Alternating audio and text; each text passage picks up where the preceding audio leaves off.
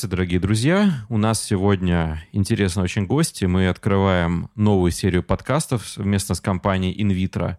У нас сегодня в гостях Павел Петрович Городечный, заведующий а, клинико-диагностической лаборатории ООО «Инвитро Урал». И сегодня мы поговорим о лабораторной диагностике COVID-19. Нет сейчас, к сожалению, более актуальной темы. И раз уж у нас Забегая вперед, я скажу, что у нас будет большая серия подкастов, посвященная лабораторной диагностике вообще, но мы решили начать с этой, к сожалению, актуальной темы. Итак, а какие вообще существуют основные принципы лабораторной диагностики вирусов? Здравствуйте. А, ну, смотрите, на сегодня диагностику вообще вирусных инфекций да, можно разделить на три части. А, первое – это обнаружение вируса или его компонентов в материале – Второе – обнаружение антител к антигенам вируса. И третье – это оценка реакции организма на инфекцию. Потому что бывают ситуации, когда у нас нет возможности ни первое, ни второе, да, и мы можем только а, просто понять, что да, вроде как это похоже на некую вирусную инфекцию. Вот. Ну, конечно же, основную роль играют первые два момента. В первую группу входят как редко применяемые сегодня методы культивирования вирусов, накопления их, оценки свойств. А, сегодня эти методы принимаются, применяются крайне редко и в основном в а, научно-исследовательских институтах, либо еще в некоторых лабораториях особо опасных инфекций. Я с университетской скамьи запомнил легендарный метод, когда выращивают э, вирус гриппа в курином эмбрионе. Вот как-то так он запомнился. Да, да. это в этой группе как раз один из наиболее используемых, ну, по крайней мере ранее, э, способов выращивания вируса гриппа. И он вполне возможно даже сейчас применяется. Но сейчас чаще работают с клеточными культурами, вот. Но тем не менее, да, да, да, он простой, материала всегда много для него, и это можно использовать. Но учитывая, что очень узкий круг лабораторий этим занимается, да, это вот сегодня не особо распространено. Только когда вот нам нужно изучить там, новый вирус или э, вирусы, которые по-другому мы не можем исследовать. Вот. Наиболее распространено а, да, еще в эту группу входят э, не только вот методы культивирования, да, но и так называемые методы секвенирования. То есть секвенирование генома а, вируса, а, когда вся генетическая структура возбудителя раскладывается на отдельные составляющие и изучается вообще структура его генетики. Вот это самое было сделано достаточно быстро сегодня с коронавирусом, и это позволило быстро начать э, производство а, специфических реагентов, а, которые применяются, собственно, уже дальше. Вот. А, в эту же группу входят наиболее распространенные тесты, которые позволяют оценить, обнаружить фрагменты э, вирусных частиц, антигены. Это наибольшее распространение это исследование носят, например, диагностики вирусов гепатитов и ВИЧ. А к исследованию коронавирусной инфекции сейчас это только-только подходит, но тоже думаю, что найдет свою нишу. А, а вот самыми популярными на сегодня методами обнаружения вируса являются методы обнаружения генетического материала. А, ДНК или РНК, ну, в данном случае РНК. Вот. Это методы амплификации нуклеиновых кислот. А, основной это, конечно, метод полимеразной цепной реакции. Вот, есть еще другие варианты исполнения, но вот этот метод самый распространенный. Суть его в том, что мы берем а, некий а, материал, да, в котором, возможно, содержится вирус, и путем определенных процедур накапливаем а, специфические фрагменты нуклеиновой кислоты вируса до таких количеств, которые мы можем уже идентифицировать э, в основном флуоресцентными методами. А вторая же группа — это вот обнаружение антител. Да, это методы иммуноанализа. Здесь э, старый добрый метод э, связывания антител с антигенами, комплементарный принцип. И он сложнее, сложнее в э, разработке, сложнее в подготовке, но проще в исполнении, чем метод ПЦР. Почему сложнее? Да, потому что в ПЦР сегодня, там, как говорят, любой студент четвертого курса химфака да, насинтезирует вам сколько угодно этих нуклеиновых кислот, насобирает. А вот собрать и, э, и, и научиться синтезировать правильные антитела, да еще и к правильным белкам вируса или бактерий, эта задачка, конечно, намного более сложная. Поэтому, как правило, методы антительной диагностики, они отстают от методов э, обнаружения вируса, ну, ровно потому, что нужно разработать, накопить сам белок, да, и дальше уже с ним работать для того, чтобы идентифицировать эти самые антитела. Вот. Именно поэтому диагностика, например, а, иммунного ответа на коронавирусную инфекцию началась значительно позже, через несколько месяцев после того, как а, начали мы осуществлять методы ПЦР-диагностики. Для реакции, оценки реакции организма, вот здесь у нас, конечно, огромный арсенал тестов. Это все, что можно придумать. Это от рутинных общего анализа крови, там, мочи, да, а, до внутриклеточных ферментов, С-реактивного белка, прокальцитонина.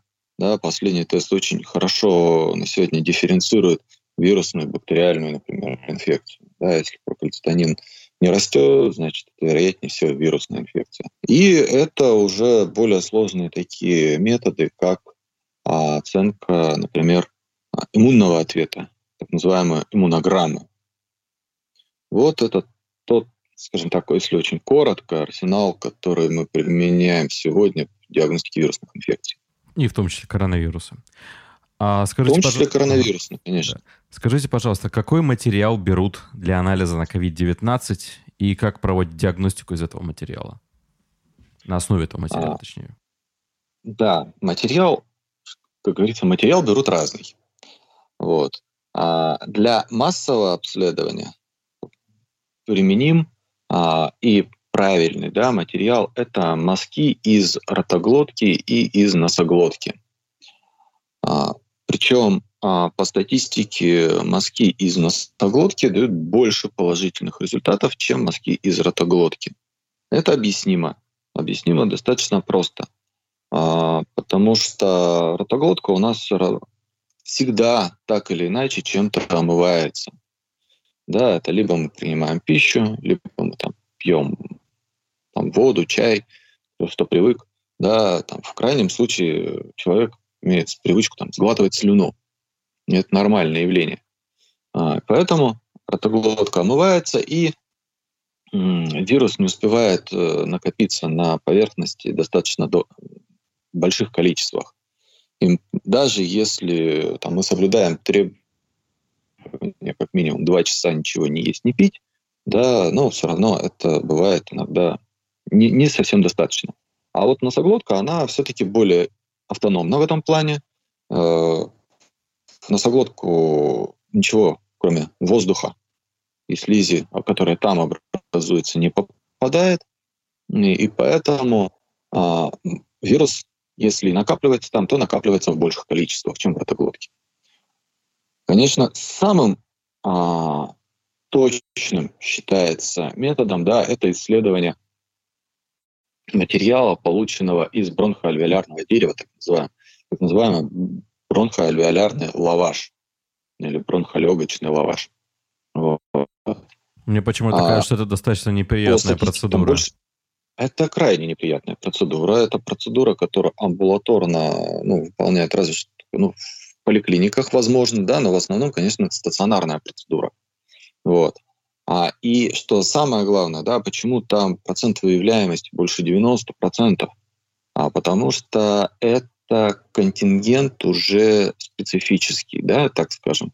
Это люди, которые не просто так пошли на эту процедуру. У них есть, вероятнее всего, какая-то клиника, а, и подозрение на заболевание. И, соответственно, коль скоро мы сужаем круг подозреваемых таким образом, да, ну, соответственно, повышается процент выявляемости.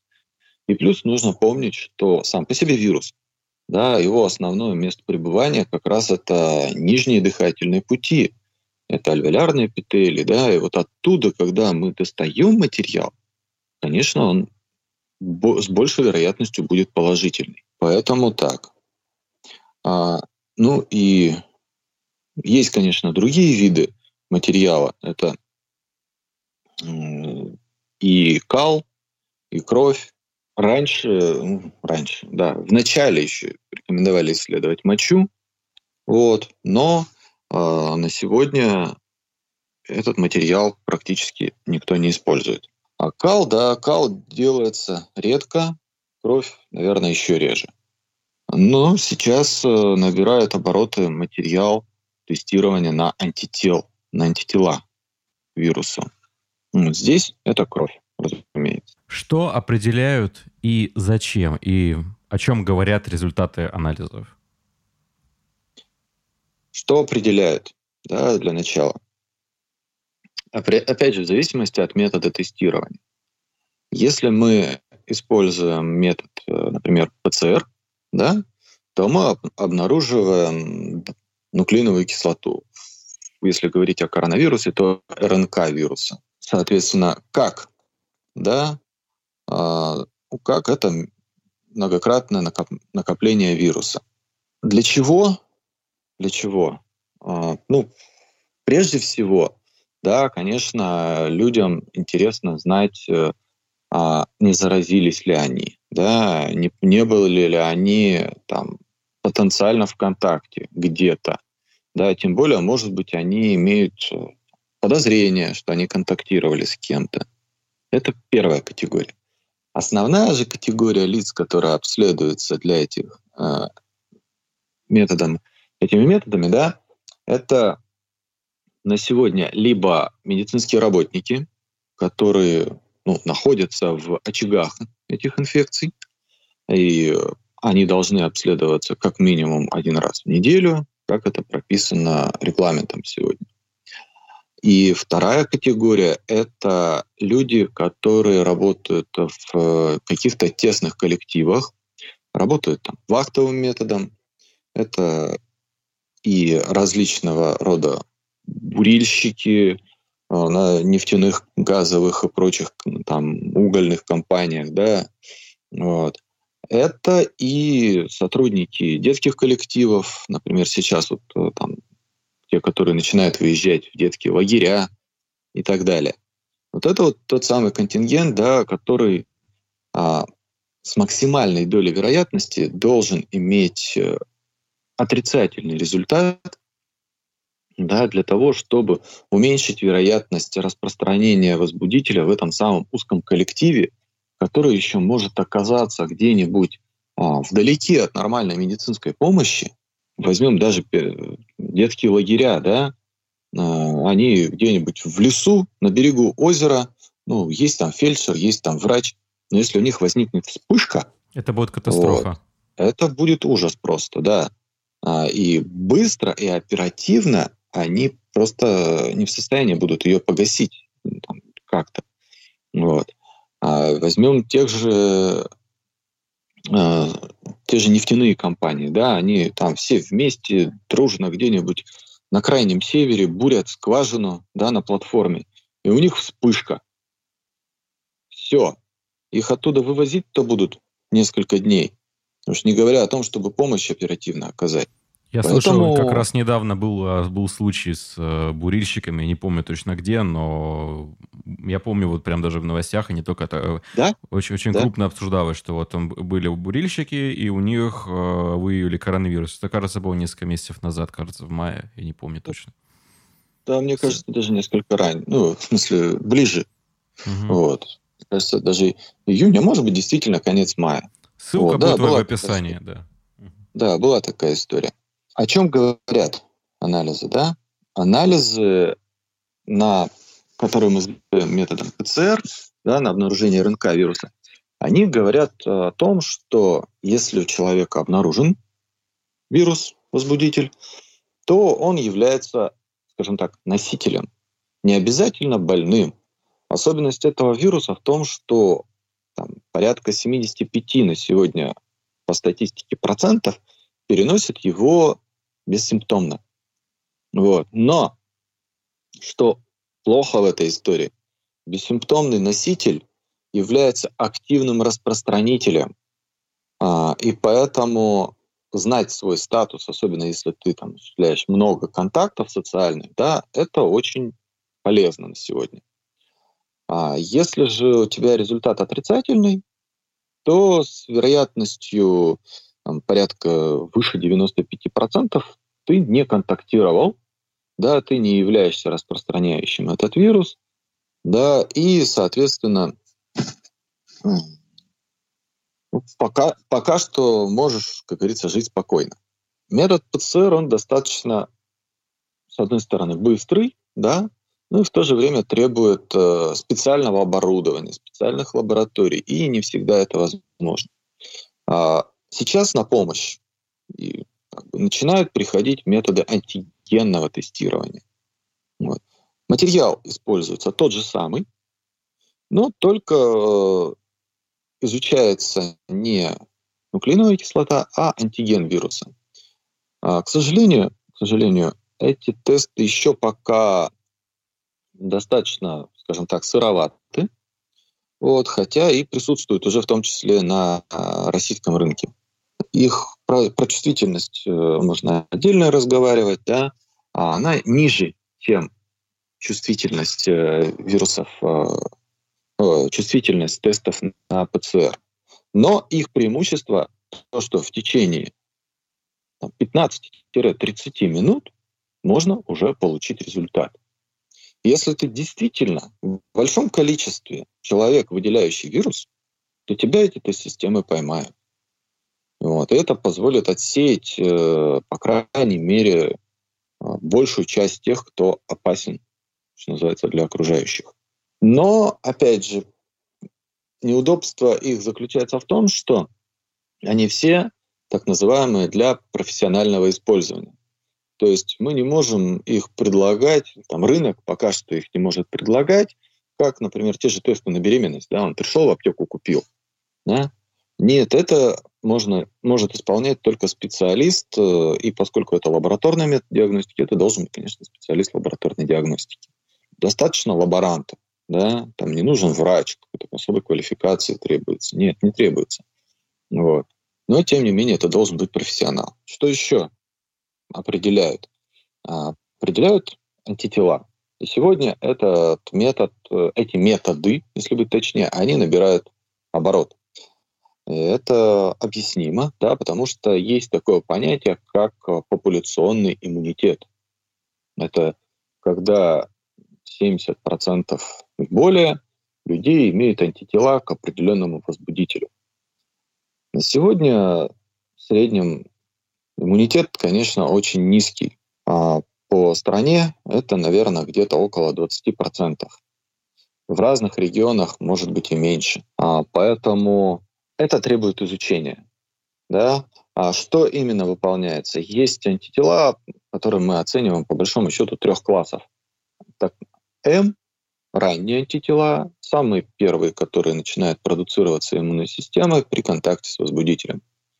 G это антитела, они более специфические, они нарабатываются чуть позже, вот, но они более эффективны, их больше, их больше, и они, соответственно, быстрее и эффективнее а, занимаются связыванием вирусных частиц и их нейтрализацией.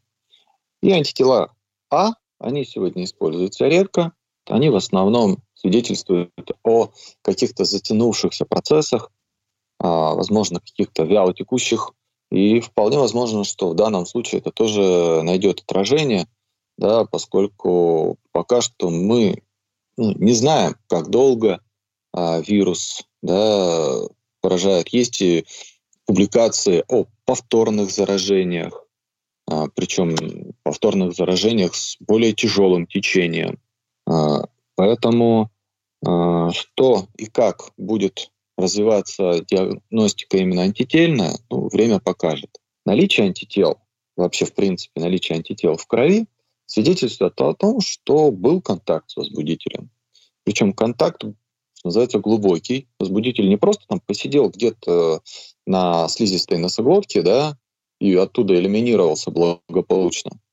А возбудитель проник в организм, проконтактировал с иммунной системой. Иммунная система на него отреагировала. Но при этом человек мог об этом даже ничего не знать. Так, так называемые вот эти бессимптомные носители.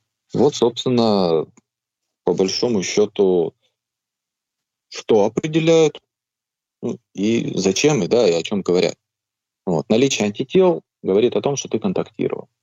И нужно... А, очень часто меня спрашивают, а вот у меня там антитела или у меня ПЦР, и начинают говорить, я болен. Нет, нужно четко разделять. А, болен, да, болезнь, это клинические проявления. Вот. А, соответственно, если сейчас клинических проявлений нет, сейчас человек не болен. Да, он может быть носителем. Он может быть контактировал, да, он может быть носителем.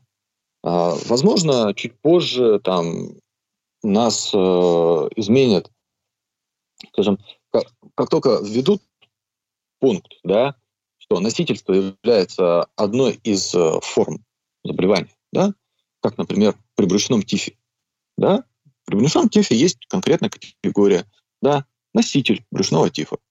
Он, у него нет клинических проявлений, он носитель, он выделяет. Как только это сделают, да, мы будем говорить о том, что бессимптомный носитель это тоже больной. Ну, пока что, ну, пока что считаем его бессимптомным носителем, клинически здоровым. И у него могут быть антитела, могут не быть антител. Антительная реакция этого вируса на этот вирус вообще очень странная. Она пока что не уписывается в какие-то там общепринятые да, процессы. Пока ведется пока, либо мы не поняли еще пока, да, не накопили достаточно большого объема данных по этому поводу. Big Data нам поможет в последующем. Да, надеюсь. Вообще, на самом деле, я хочу сказать, что я просто сам по себе врач-исследователь, и хотя моя сфера интересов совсем далека от коронавируса, я все равно слежу за тем, что происходит в научном мире, и Действительно, похоже, как никогда мы накапливаем эту информацию, совершенно различно об этом вирусе. И любые журналы сейчас, которые зарубежные, там, вплоть до Ланцета и подобных, они на льготных условиях э, могут опубликовать что-то очень действительно важное, посвященное коронавирусу. Это может звучать несколько цинично, но, по-моему, немножко продвинет науку вперед, так или иначе. Тут, видите, дело в чем? Медицина, она сама по себе такая, несмотря на всю ее благородность этой науки, да, как даже искусство, как греки считали, да, вот, а все равно штука достаточно циничная. Ну, невозможно, да, вот в этом быть а, и всегда, и всегда, и везде принимать это вот, все очень близко к сердцу, да, к сожалению, может быть. Да, ну, люди, которые особенно где-то в реанимациях работают, вот с ними пообщаться, но они же безумные циники. И при этом они каждый день спасают жизнь. Каждый день в бою, в строю. Ну, это вот парадокс наш такой медицинский. А дальше у нас идут э, вопросы от подписчиков. Их тоже несколько, они достаточно интересны. Первый вопрос. Защитный титр антител. Каков он? Сколько длится и или как угасает иммунный ответ? Защитный титр штука крайне интересна и очень беспокоящая всегда при любой инфекции. Вот. Э, но, к сожалению, у нас пока рано нам говорить не, не только вообще о защитном титре антител в данном случае.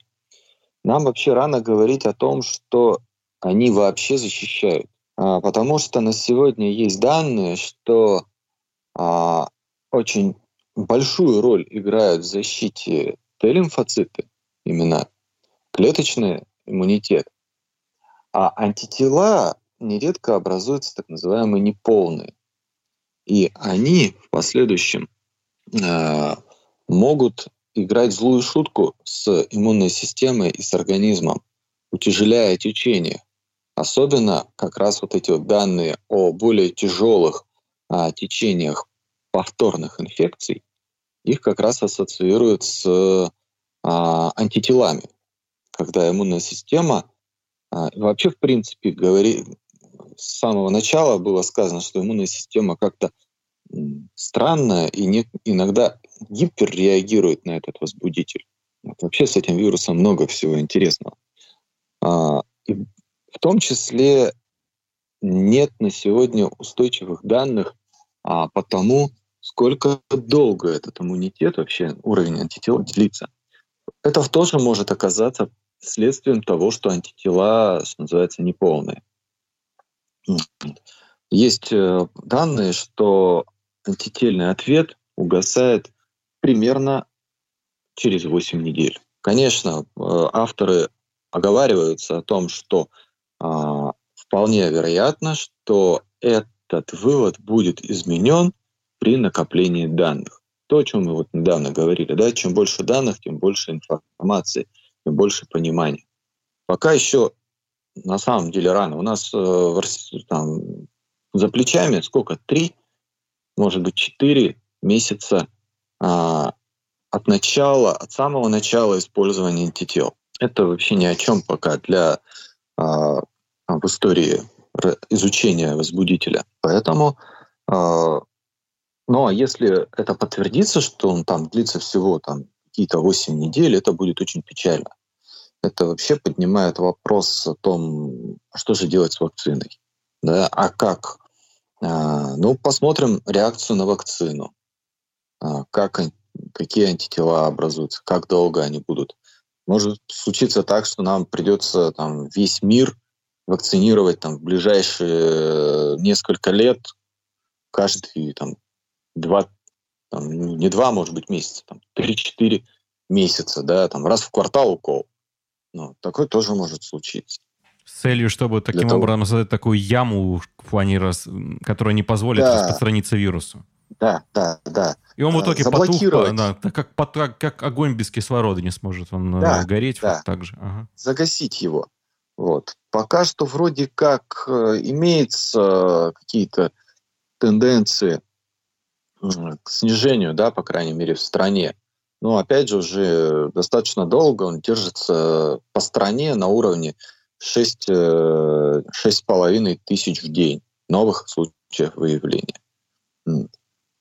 Да, Поэтому... это, я, кстати, да, извините, да. что перебиваю, я угу. видел разные модели, которые посвящены коронавирусу, и там была модель, я точно не могу сказать точное название, но суть в том, что такого плата, оно какое-то выходит на такую на бесконечность, то есть вроде, вроде как бы мы выше на плата, но потом снижения нет, но вот так все время и держится. Да, да, вот это вот и напрягает, вот это вот и пока что создает определенную неуверенность в завтрашнем дне. Ну, посмотрим. У нас уже сколько там, больше 20 вакцин только у нас в стране разрабатывается. Посмотрим, как это все пройдет. Может быть, одна из вакцин окажется а, более эффективной, чем, а, собственно, контакт с вирусом. А, да, и антитела окажутся правильными, и это нас спасет.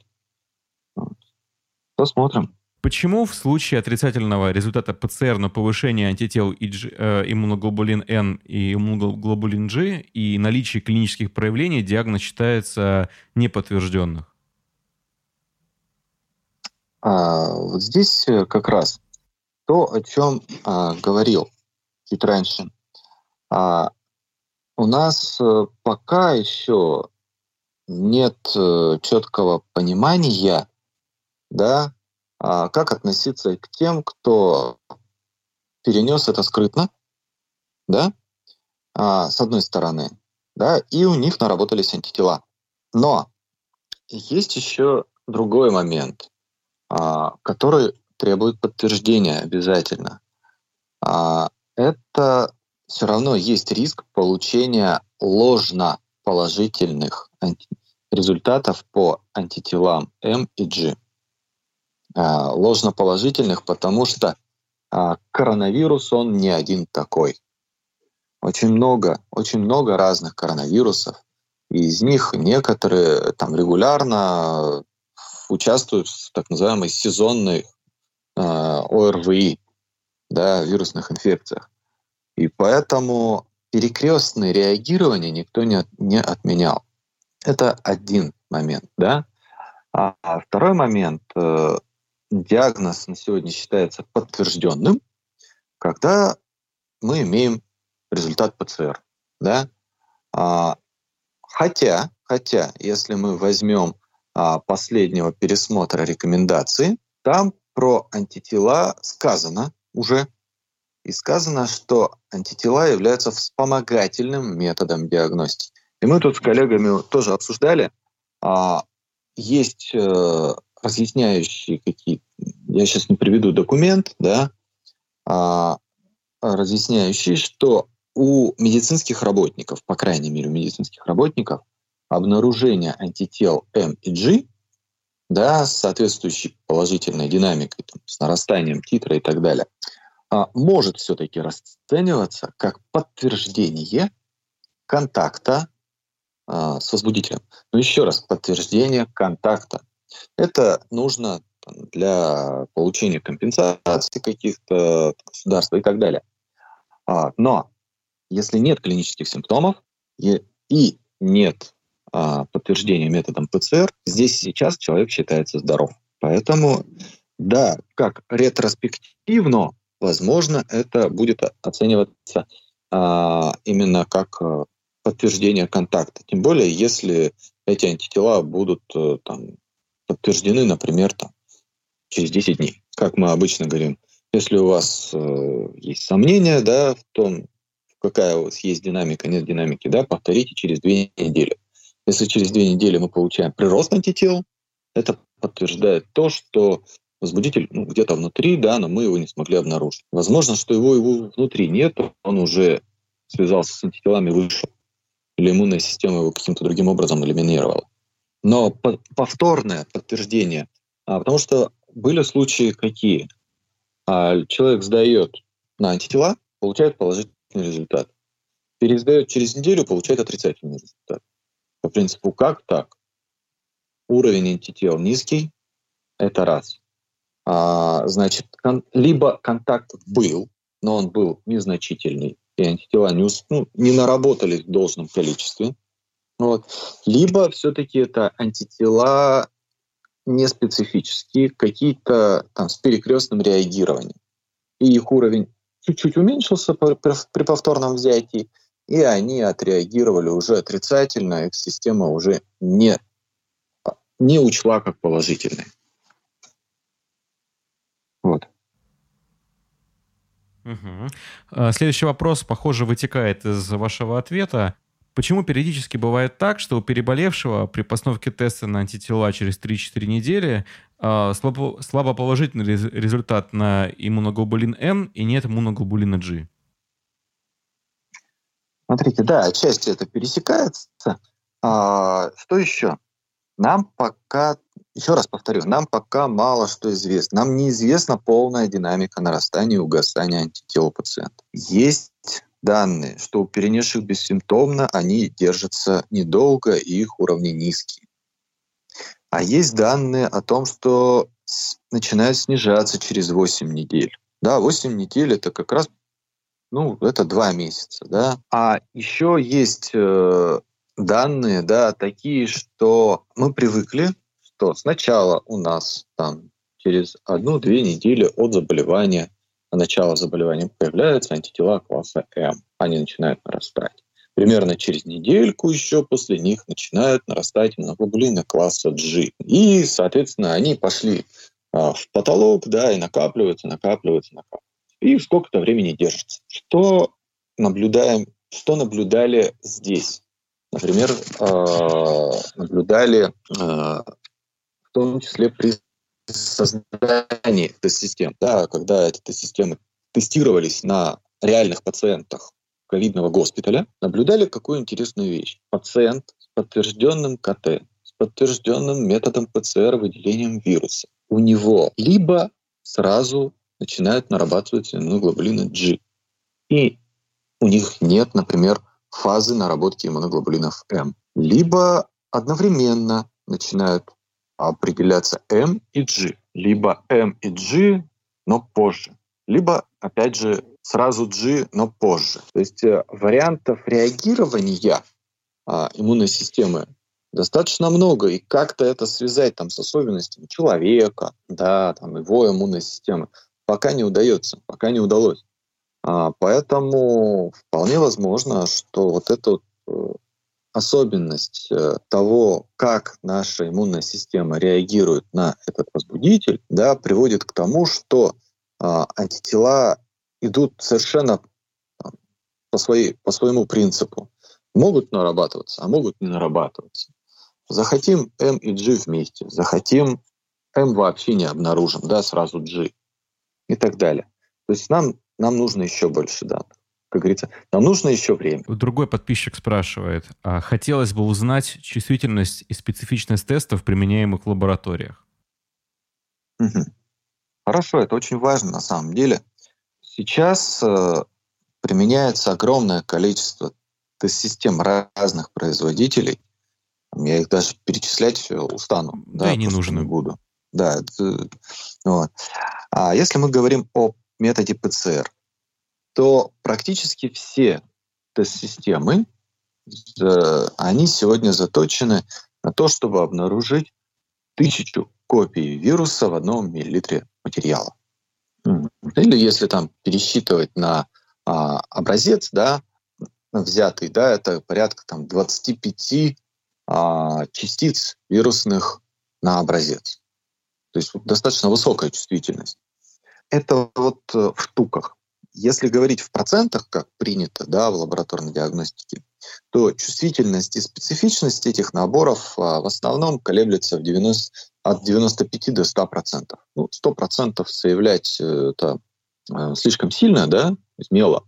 Поэтому обычно дается диапазон 95-100. Ну, то есть выше 95 процентов. И чувствительность, и специфичность. Те а, тест-системы, которые используются для определения уровня антител методами ИФА, там, хемилюминесценции, электрохемилюминесценции там, и прочие подобные методы, да, вот, у них также чувствительность, специфичность э, в этом же диапазоне.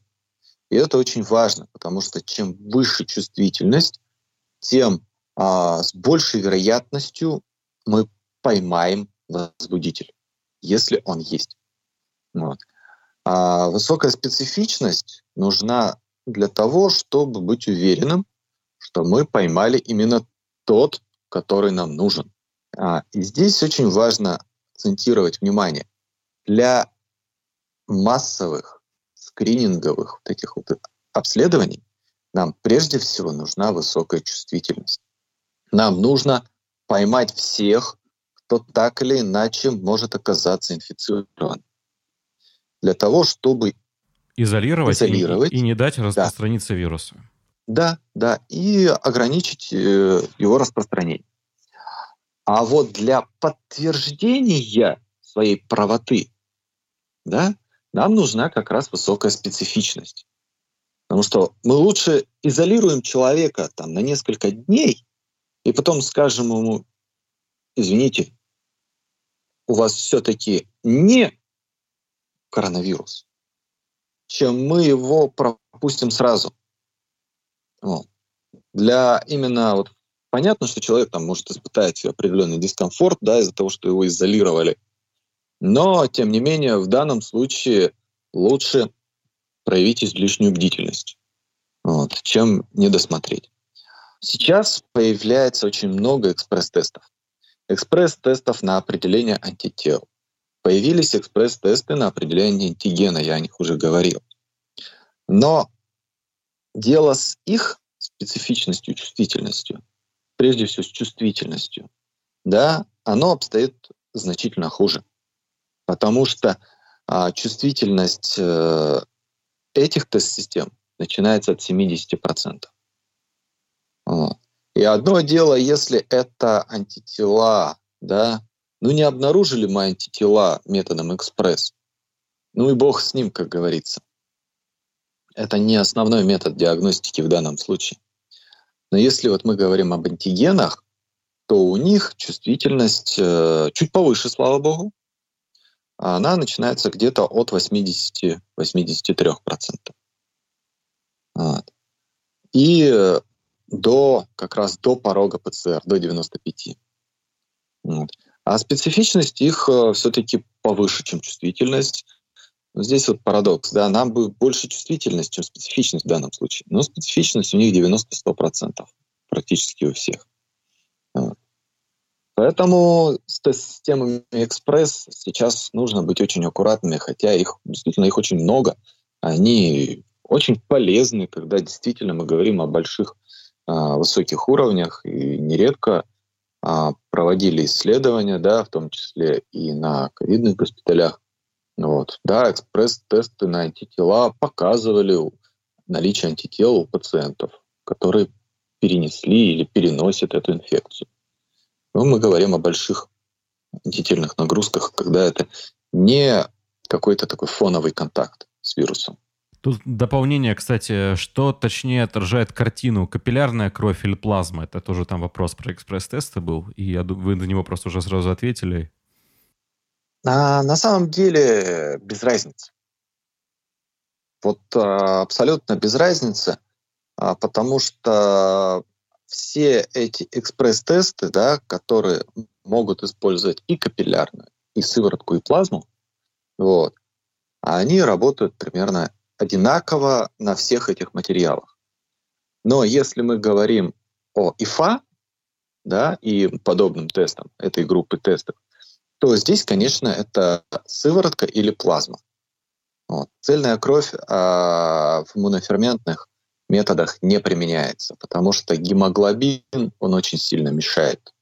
Он нам даст очень много ложно-положительных реакций. Ну или ложно-отрицательных, в зависимости от того, как построена сама система. Ну, ложных реакций. А, два вопроса касательно непосредственно того, как работает инвитро. Тесты какого производителя на активный вирус, на иммуноглобулины сейчас используют инвитро? Какая у них точность результата? Как подготовиться к мозгу, чтобы результат был точнее? Угу. Что конкретно используется в инвитро? В инвитро мы э, используем э, ПЦР-диагностику, вот, обнаружение вирусной РНК.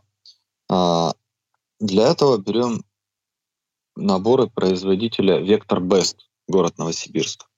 Это один из ведущих производителей вообще ПЦР и ИФА в стране. Там очень сильная такая да, разработческая я... научная база. Я сталкивался вот. с их антителами, ну, не для ковида, а для других целей. Кажется, на какой-то фактор роста, я помню. А, на VGF, да. Они а, очень много, да, очень много разных производят. И что им, опять же, помогает, на мой взгляд, а да, нет, это я, извините, да, ага. перебьюсь. Это был интерликин 8, да. Точно. А, интерликин 8, да, штука интересная. Вот. А, я э, про Вектор Бест, да? Угу, да, что им помогает? А, да, им помогает это близость так называемого большого вектора, да, тот, который государственный научный центр. Вот. А, они очень плотно сотрудничают. А, в Векторе очень большая научная техническая база. И это не использовать, там, находясь на территории там, практически чуть ли не через забор, да, вот, на территории города, там, одного академгородка, это, конечно, ну, надо использовать. это используется, это очень хорошо. А, это что касается ПЦР. А, антитела, антитела. Для оценки антител используем а, наборы на M и G производства, опять же, Vector Best. Вот, и производство компании Abbott. Это американская компания, но, вот, насколько я помню, антитела, реагенты у них производятся в Ирландии, если я, если я не ошибаюсь. И, соответственно, как подготовиться? Подготовка к мазку, она стандартная. Да, оптимально это с утра натощак ничего не есть, не пить. А, там иногда даже говорят, что зубы не чистить, чтобы не смыть да, то, что могло накопиться, а, и прийти на сдачу этого анализа. Если это невозможно, то да, 2-3 часа не есть, не пить, и прийти, и у вас возьмут мазок. А если говорим об антителах, то в данном случае каких-то особых ограничений там, по времени взятия и так далее здесь нет. а, потому что это речь идет не о гормонах, да, здесь циркадных ритмов каких-то нет. Единственное требование, пожелание, это соблюсти хотя бы четырехчасовой период голодания.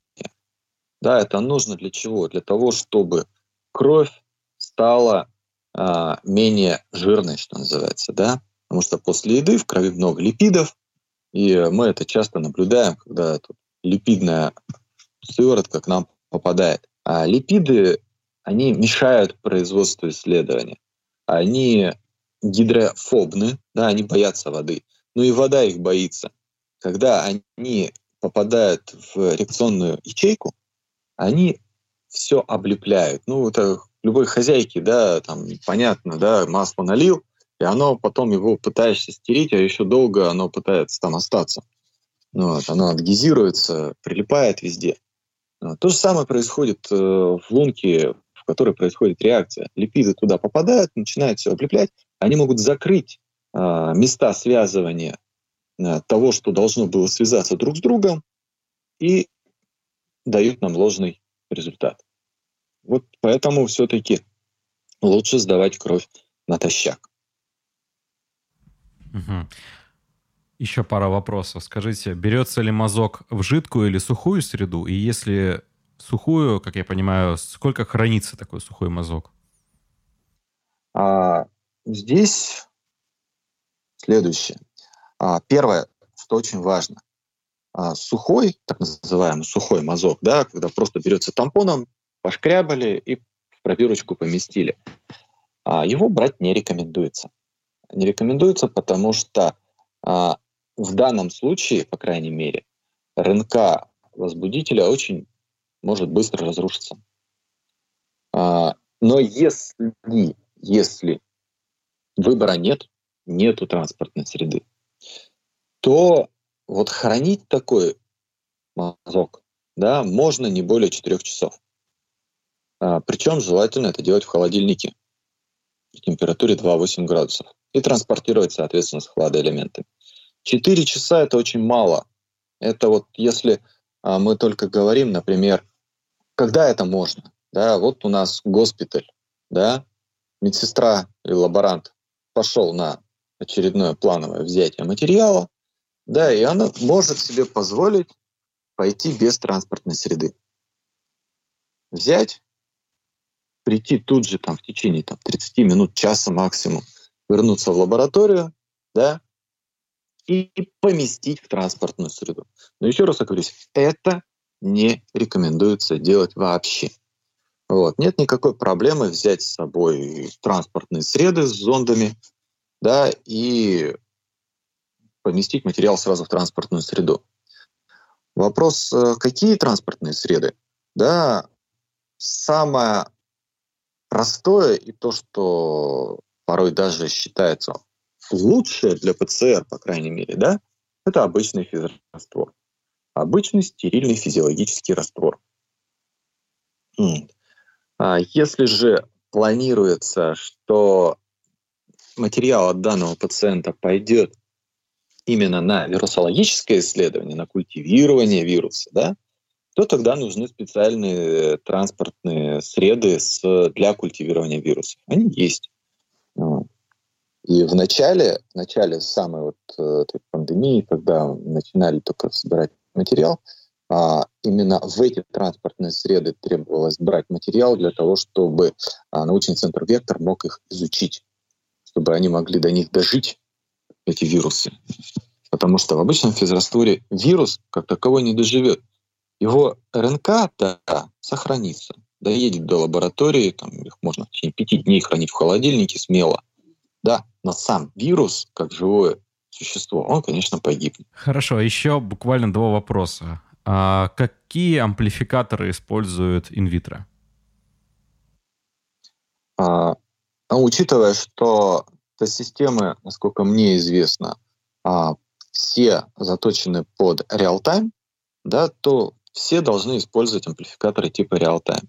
В инвитро мы в основном работаем на амплификаторах а, производства Биорад, а, называется CFX96. Это гибридная такая конструкция, да, амплификатор C1000, да, и считывающая головка для него, э, там, вот, собственно, CFX 96 это как бы голова этого амплификатора. Вот. Но обычно их все называют просто CFX 96. Ну и понятное дело, что необходимо соблюдать особую осторожность при работе с подобными вирусами. А, на этапе амплификации и не только какие используются средства индивидуальной защиты у лаборантов и врачей? А, смотрите, здесь э, на самом деле не на всех этапах этого метода требуется особая защита. Особая защита требуется только на первом этапе, когда мы работаем с образцом. Да, когда мы открываем образец, в котором потенциально находится вирус. Во-первых, мы это делаем все в специальных ламинарных шкафах да, там, где происходит постоянный ток воздуха, он постоянно фильтруется, стерилизуется, и а, из шкафа образец, материал, да, или там аэрозоль, который может образоваться, он на оператора не попадает. Но тем не менее, а, в процессе вот э, первичной подготовки образца, да, все лаборанты одеваются в защитные костюмы, если объединить их всех, можно сделать небольшую рекламу Дюпону. Это Тайвик, да, Тайвик 500 эксперт. Но по большому счету костюмы э, можно использовать разные. Это Главное, те самые, это был... те самые, как когда показывают фирму фильмы про зомби-апокалипсис, да, такие? Ну, да, да, вот это вот белые, там, с полосками, без полосок, э, с капюшоном полностью, да. А, самое главное, чтобы он был сертифицирован, материал, с которого он был сделан, да, был сертифицирован для защиты от биологических угроз. Просто похожих комбинезонов много. Одни защищают там, от каких-то химических а, а, атак, да, агрессий. Вот. Другие просто пылевые. Да. Он выглядит, может быть, просто точно так же, да, но он защищает только там от пыли, от прямого попадания там какой-нибудь краски, да, машины красить можно в них. Но от биологических агентов, разумеется, он не защищает. Вот, поэтому нужны специальные костюмы. А, есть отечественного производства, есть импортные, большинство их, конечно, импортные. Кроме того, учитывая, что вирус прежде всего респираторный, да, а, люди облачены в том числе в респираторы а, второго класса защиты.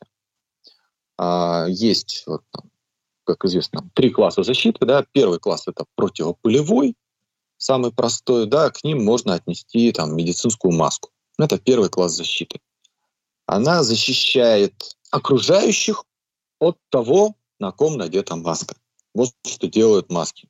Второй класс защиты, да, это а, уже защита, собственно, на вдохе от, э, в том числе, вирусов, а, но при небольшой, что называется, вирусной нагрузке. А если же человек должен работать в очаге, в госпитале, например, да, то, конечно, желательно третий класс защиты. Они защищают уже там на 99,9% и защищают достаточно долго, человек может несколько часов работать э, в очаге без риска вдохнуть вирус. Разумеется, потом его нужно либо утилизировать, либо если это конструкция с фильтрами, там фильтры утилизируются, да, сам респиратор обрабатывается и дальше надеваются новые фильтры. Вот. А что еще надевают лаборанты? Да, это защитные очки, специальные защитные очки, которые позволяют э, не попасть аэрозолю на слизистые оболочки. Да, потому что это входные ворота для инфекции. Да, да, это еще одни входные ворота, это глаза. Вот. Либо мы их туда можем пальцами занести, да, либо просто брызги могут попасть потенциально. Вот. И две пары перчаток. Почему две пары перчаток, да? Потому, Потому что, что можно порвать одна, одну. А, если порвать, то порвется обе. А, это вот да, здесь как бы, э, если уж ты зацепился за что-то, за крючок за какой-то, да, то рвется сразу все.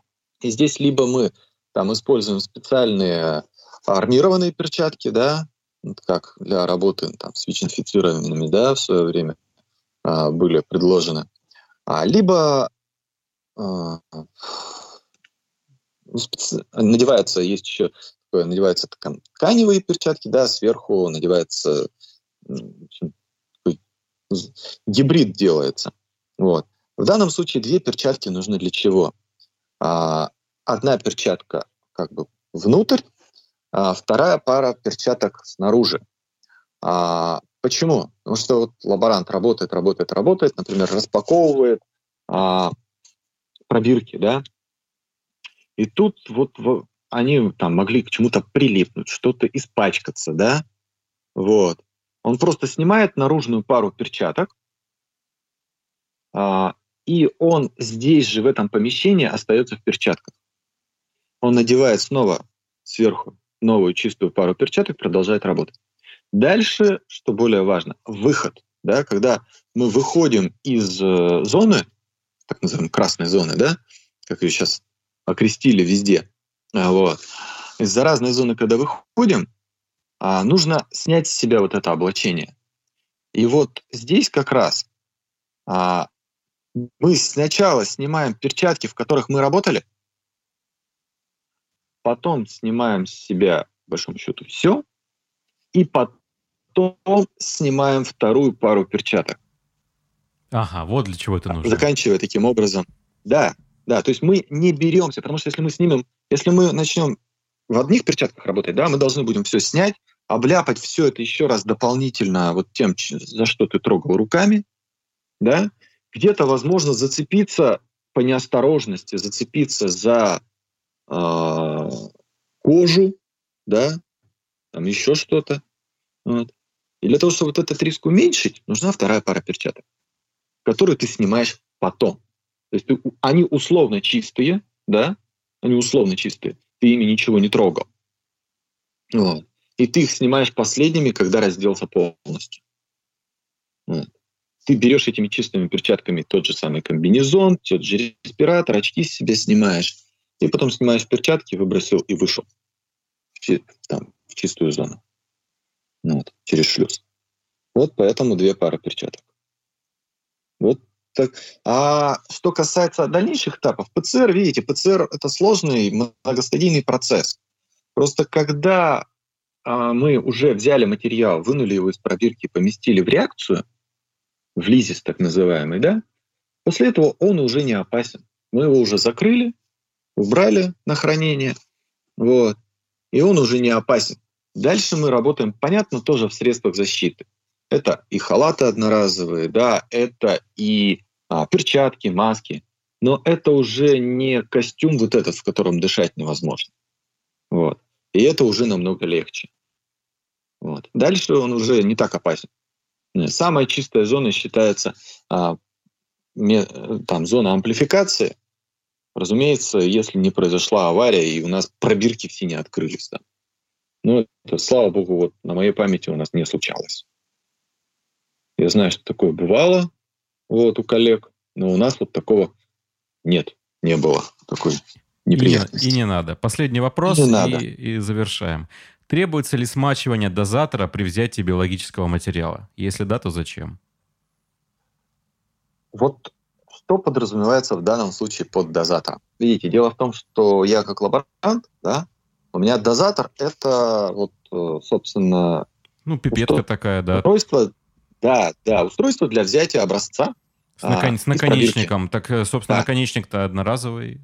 Наконечник одноразовый. Дозатор должен быть наоборот. Вот сам по себе дозатор. Дозатор многоразовый, Он да. должен быть сухой. Ага. Если в него попадает жидкость из наконечника, он не сломается, но он требует обслуживания. Его нужно будет разобрать, обработать, э, э дисредством обработать, просушить и дальше снова собрать, э, откалибровать, если необходимо, да, и дальше работать. Тогда, вероятно, вот. человек, имею в виду, смачивает наконечник дозатора? Ну, наконечник дозатора точно предварительно. Ну, здесь есть разные техники да, работы, да. А обычно все-таки не требуется смачивание. И даже более того не рекомендуется, а, потому что он, на то он и одноразовый. Мы набрали в него, жидкость, сыворотку, например, или плазму, вылили, выбросили. Потому что при повторном контакте уже стенки смачены, да, и уже объем дозирования может быть неверным. Вот. И здесь, конечно, в этом плане а, нужно быть осторожным. Я подозреваю, что, возможно, имелось в виду смачивание не, с, не дозатора или наконечника, а зонда, которым берется материал из носоглотки, из ротоглотки. Вот я подозреваю, что это имелось в виду вот, в вопросе. Вот. Если нет, э, то мы ответили на вопрос. Если да, то отвечу. Вот. Зонд не рекомендуется, опять же, предварительно смачивать. Почему? Потому что зонд, они, зонды чаще всего имеют либо э, форму некой такой щеточки, да, либо губки из материала, либо там что-то, вискоза какая-то, да, намотана. То есть это впитывающий материал. И они должны быть сухими в момент взятия для того, чтобы впитать тот материал, который они будут брать. А если мы их напитаем там транспортной средой, например, то у них уже будет меньше емкость, и они меньше материала возьмут. Поэтому нет, зонды любые смачивать перед взятием материала не надо. Отлично. У нас сегодня был в гостях Павел Петрович Городечный, и я думаю, все прошло хорошо. Большое спасибо, было очень интересно. А в ближайшее время мы объявим о новом подкасте из этой серии. Оставайтесь с нами. До свидания. Спасибо. До свидания.